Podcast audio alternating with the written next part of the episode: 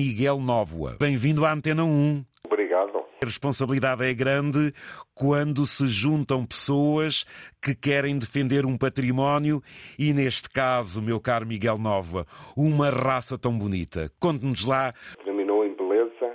Tivemos na feira, juntamos 82 burros de Miranda, cerca de 60 criadores, para um convívio e também a eleição dos melhores exemplares no concurso, mas isso é um complemento. Não? O que interessa realmente é esta celebração do mundo rural, de conseguirmos juntar no espaço da Nossa Senhora do Naso, que também é um espaço muito, muito autêntico, com árvores, com, com história, Exato. com construções antigas. E nesse dia uh, celebra-se o mundo rural de alguma forma, tentando inovar, não é? quando se fala de burros, também não é olhar para o burro com aquela ideia do antigo, do, do animal que labrava, mas sim já mais de um, de um animal que faz companhia ao seu dono, que faz eh, gestão do mato e da paisagem, que evita os incêndios, que dá alguma beleza também aqui à paisagem do Nordeste Transmontano e mais concretamente do Planalto Mirandês. Quando tem este encontro ibérico, que impressões é que vocês trocam entre Portugal e Espanha na preservação desta raça assinina de Miranda, deste burro que é tão bonito? Que preocupações? É muito interessante ver que a problemática é a mesma, ou seja, as raças autóctones são raças eh, que o homem e a nossa sociedade moldaram ao longo dos tempos para serem resistentes à dureza da temperatura, à falta de água, à pouca disponibilidade alimentar, são substituídas por a nossa agricultura intensiva e por pois. raças exóticas que foram apuradas para, no fundo, aquele objetivo de produzirem mais carne ou mais leite e toda esta que faz falta mas aquilo que foi também a nossa preocupação é encontrar novos caminhos para as raças autóctones. Muito bem. E felizmente elas têm um papel fundamental e cada vez mais a sociedade reconhece o seu papel. É preciso haver pastores, é preciso haver pastoreio extensivo, é preciso haver animais no monte para ajudarem a combater os incêndios. Exatamente. Esse grande flagelo você é secretário técnico desta raça aí de Miranda.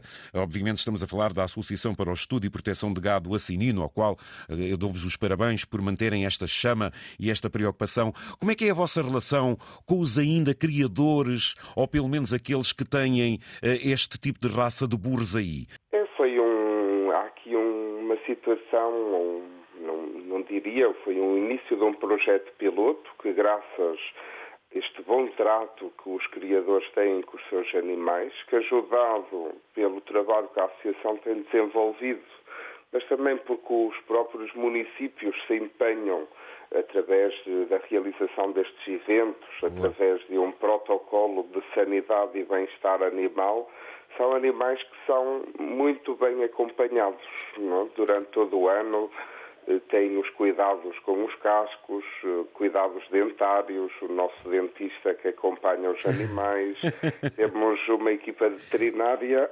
disponível para acompanhar quando eles estão doentes, para aconselharmos, porque aquilo, e eh, por curiosidade, o principal problema, doença dos nossos burros é estarem um bocadinho gordinhos demais. Ah, Estão muito bem alimentados. Eles, eles, eles, onde abrem a boca vai tudo a eito, não, uh, Miguel?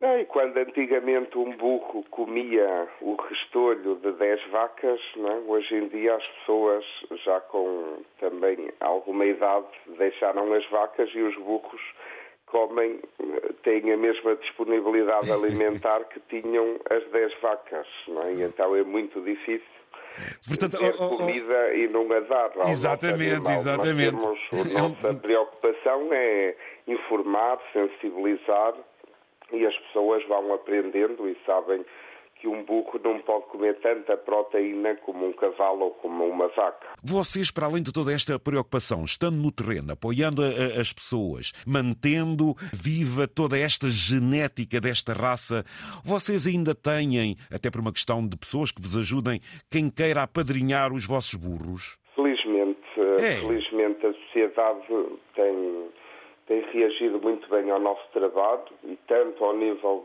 desta campanha de apadrinhamento online, em que as pessoas apoiam a associação com um donativo mínimo de 30 euros para nós desenvolvermos o nosso trabalho. Convém.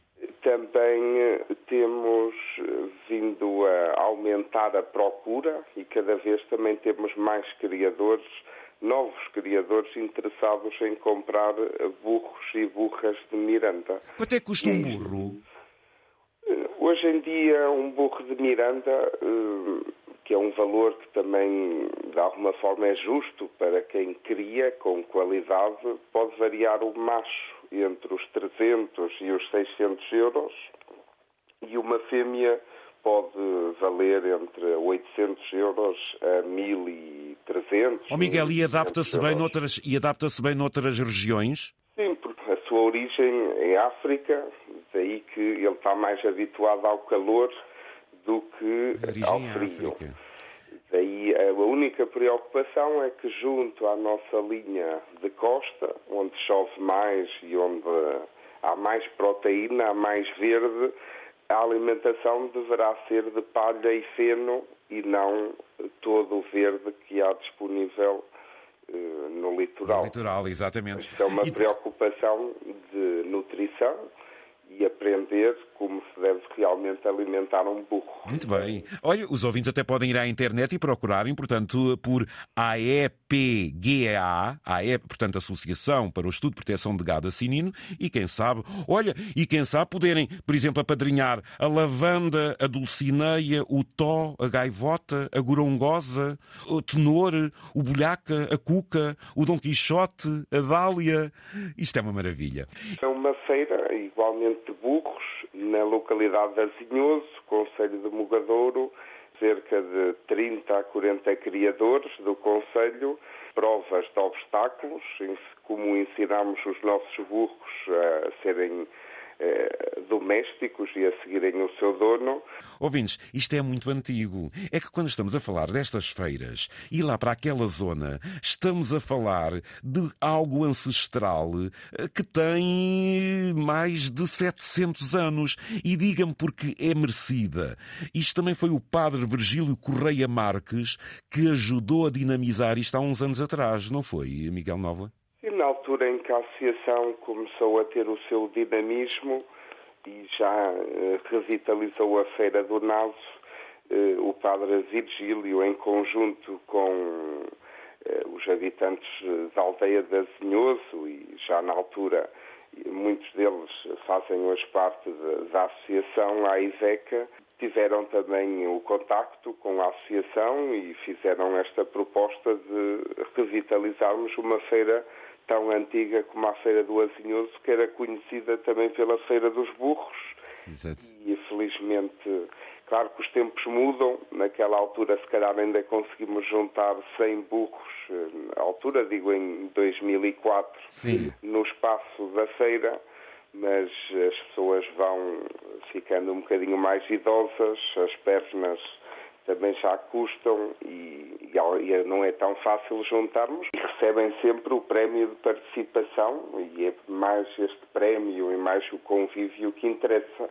Claro que depois há a preocupação de darmos também, e o município de Mugadouro tem sido exemplar também nessa sua, nesse seu apoio, de valorizar quem realmente tem animais, quem, quem faz agricultura e também é uma forma de reconhecimento do trabalho desenvolvido por cada um dos criadores.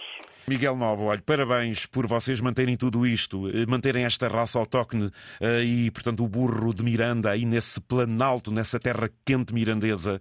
Ouvintes, tudo aquilo que vocês quiserem saber, apoiando, saber as perspectivas, eh, alguns conselhos junto da associação, vão a AEPGA, o que significa Associação para o Estudo e Proteção do Gado Assinino. Por lá está tudo. Foi um gosto. Um grande abraço. Obrigado, tudo bom, hein? Tudo bom, bom para vocês. Trabalho.